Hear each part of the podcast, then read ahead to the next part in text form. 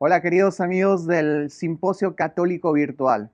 Mi nombre es Saúl Yaxa, quien coordina la oficina del Ministerio Hispano para la Arquidiócesis de Indianápolis.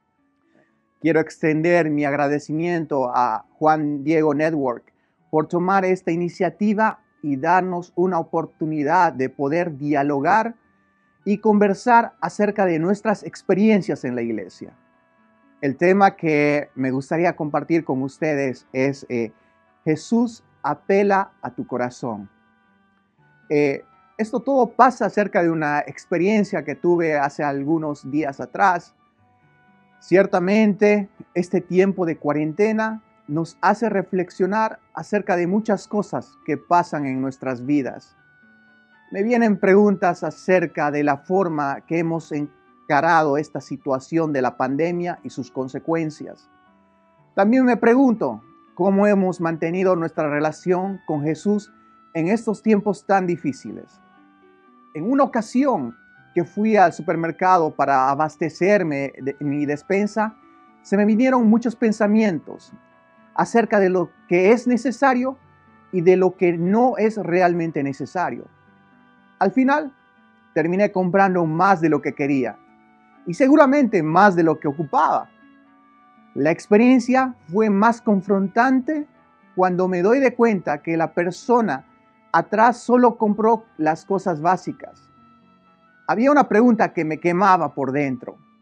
Esa pregunta fue, ¿esta persona compró lo necesario porque sabe mantener la calma en una crisis y no se deja llevar por el miedo a las reacciones?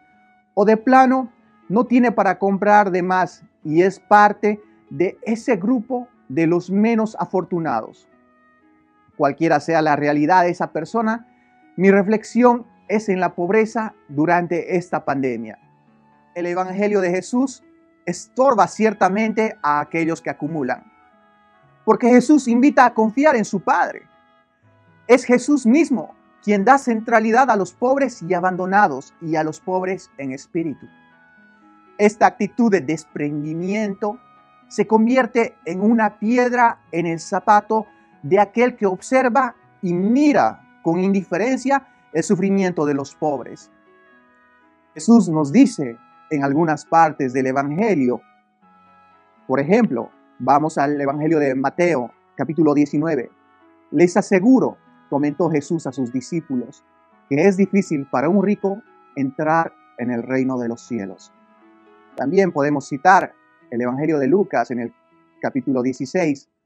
Los fariseos que amaban el dinero estaban escuchando todas estas cosas y comenzaron a hacerle gestos de desprecio. También me gustaría mencionar el Evangelio de Lucas, capítulo 20. Devoran los bienes de las viudas y para lucirse hacen largas oraciones. Ellos recibirán un juicio más duro. Ciertamente estas tres lecturas nos llevan a hacer un análisis, nos conduce a pensar acerca de cuál es nuestra posición con respecto a los menos afortunados. ¿Dónde me paro? ¿En qué lugar estoy? Me lleva a pensar qué hago por ellos. ¿O soy realmente indiferente ante la pobreza en el mundo? Los discípulos nos muestran el camino a seguir y ellos eh, en el libro de Gálatas relatan, sin embargo, Santiago y sus compañeros los instaron a tener presente a los pobres. Y eso fue lo que Pablo se esforzó solícitamente por hacer. Jesús nos da el Evangelio, es decir, las buenas noticias. Y por lo tanto, esto nos llama a un encuentro que sea verdadero con toda la iglesia pero a la iglesia en su conjunto, en aquella donde desaparecen las brechas entre los ricos y los pobres. Es ahí donde brilla la luz del Evangelio. Es en ese lugar, en ese momento, donde suceden estas cosas. Los ciegos ven, los cojos andan, los leprosos quedan limpios y los sordos oyen, los muertos resucitan y la buena noticia es anunciada a los pobres, relata el Evangelio de Mateo capítulo 11. una experiencia personal. Después de estar casi 10 años en los Estados Unidos, me pongo a pensar de dónde vengo y a dónde voy. No quiero cometer el error de olvidarme del pasado y solo mirar al futuro. Quiero recordar a mi gente que están en los pueblos de mi querida Latinoamérica. Pablo nos recuerda también en los Hechos de los Apóstoles de la siguiente manera. Así que los discípulos decidieron enviarles ayuda, cada uno según sus posibilidades, a los hermanos que vivían en Judea. Y eso hicieron. Les enviaron ayuda a los ancianos mediante Bernabé y Saulo. Es importante remarcar y hacer eco en estas palabras que dice Pablo, de acuerdo a sus posibilidades. Es ahí donde nosotros apelamos a la solidaridad de nuestros corazones. Es ahí donde se mueve el corazón de no compartir por obligación, pero sino más bien por un gesto solidario, genuino y natural de nuestra humanidad. Me gusta recordar, pero en el sentido estricto de su significado, que es re de nuevo y cordis el corazón. Para mi entendimiento es llevarlos presente en el corazón y buscar maneras, dar alternativas a los problemas que atravesamos. Esa gente de pueblos marginados me enseñó a escuchar y me enseñó a sentir el dolor ajeno en mi vida. Esa gente es por la cual hacemos ministerio y en esa gente encuentro las caras más bonitas, la cara de Cristo. En la comunidad, Cristo se manifiesta a sí mismo. Hay que trabajar con los pobres y no por los pobres. Dios siempre me ha concedido la gran dicha de trabajar en lugares donde hay opción preferencial por los pobres, donde puedo hacer algo por las comunidades marginadas, excluidas y abandonadas. Tengo la oportunidad de trabajar en el reino, despertando corazones hacia la solidaridad genuina hacia nuestra gente que es olvidada. Los latinos estamos llamados a ser puentes de amor. Estamos llamados a unir las brechas de nuestros pueblos. Y también es una iglesia misionera por naturaleza llamada a promulgar el Evangelio donde sea que vaya. Jesús siempre actúa con justicia y muchas veces de manera abrupta. Él salva la vida de aquella mujer a la que los hombres quieren excluir de la sociedad humana porque ha cometido adulterio. Él elogia a otra mujer, una pobre viuda que a pesar de estar en la miseria, da la limosna. Por, contraposición a los ricos que dan lo que les sobra. A quien hace una fiesta, le aconseja no invitar a sus vecinos ricos, sino más bien a los pobres, los lisiados, los cojos, los ciegos. Relata el libro de Lucas.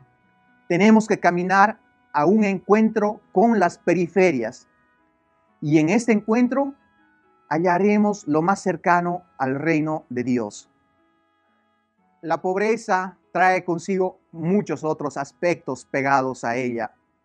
La inmigración es uno de ellos, que es la más natural que existe en nuestros pueblos, que nos lleva a buscar caminos para dar una mejor vida a nuestros seres queridos. Pero esta viene también adjunta con otros problemas. Uno de ellos, en Estados Unidos podemos observar que es que a veces los padres de familia tienen que trabajar todo el día, razón por la cual descuidan el bienestar emocional de sus familias. Ello lleva a tener familias disfuncionales y crear más pobreza. Pero esta vez no solo pobreza de recursos, sino que también llevamos a crear pobres en espíritu. Este fenómeno lleva a no tener una vida familiar normal, lleva a no tener el rol de padres, nos lleva a olvidar el acompañamiento que es lo más importante en los hijos. El acompañamiento implica encontrar al otro donde está. Si alguien está en la miseria material o espiritual, conlleva a ser misericordioso. Por lo tanto, eso implica un cambio y una apertura a ver con los ojos de Jesús y que Él vea por los nuestros. Solo así evitaremos juzgar o culpar al otro por su situación.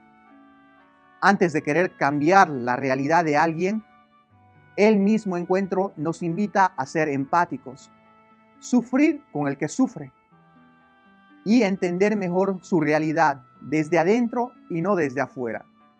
El acompañamiento implica ir y venir, una actitud de vivir volviendo hacia el Evangelio. Nadie sale de la miseria material o espiritual en un solo momento. De lo contrario, buscamos vivir en procesos y no en instantes. Vivir procesos implica perseverancia y confianza en Dios. Nada está perdido ante sus ojos. Por lo tanto, este acompañamiento a los más necesitados nos reta mucho más allá de querer dar solo caridad. Es una invitación directa a actuar y tomar defensa en el desprotegido. El acompañamiento, quisiera hacer hincapié en esta palabra, implica una actitud profética. El profeta es aquel que anuncia y denuncia, es decir, anuncia la buena nueva y denuncia todo lo que no viene de Dios.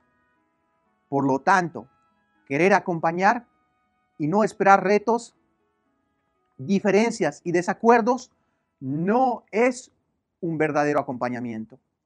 Esto es indispensable si queremos ver cambios en nuestro sistema, si queremos y buscamos una justicia social más evangélica.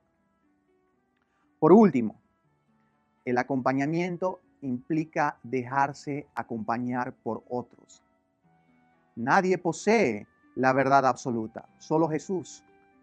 Quien es la verdad misma puede acompañar a alguien por sí solo. Nosotros podemos acompañar a otros en la medida en que nos dejemos acompañar. El acompañamiento es parte central de nuestro llamado en la vida. A veces no tenemos las respuestas o soluciones para problemas que afrontamos en nuestro caminar, especialmente en la pobreza. Sin embargo, el estar cerca de nuestra gente es una verdadera muestra de amor, ya que es caminar juntos, no por delante, no por detrás, pero caminar a la par de nuestros hermanos, hijos, amistades y comunidad. En síntesis, podemos decir que la pobreza no puede ser mirada desde lejos. Tenemos que salir a su encuentro con ella y desde ahí podemos actuar, denunciando las injusticias ante los marginados. Tenemos que tomar el ejemplo de San Óscar Arnulfo Romero, quien nunca abandonó a su pueblo, pero más bien su obra vive en ellos. Como cristianos y como latinos, tenemos que siempre mostrar nuestros talentos y dones regalos, que son aquellos enraizados en la solidaridad, la hospitalidad, la familia y las virtudes que nos hacen diferentes. Tenemos que asumir nuestro rol de ser profetas de esperanza para nuestra iglesia. Muchas gracias por compartir este material y esperemos eh, que podamos tener muchas más eh, oportunidades de encuentro en el futuro. Dios los bendiga. Bendiciones.